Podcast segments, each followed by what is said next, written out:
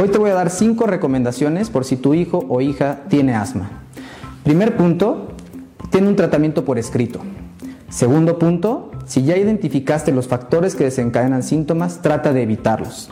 Tercer punto, asegúrate de haber entendido y el uso y usar correctamente los dispositivos de inhalación que tu médico te explicó. Cuarto, siempre ten un medicamento de rescate a la mano.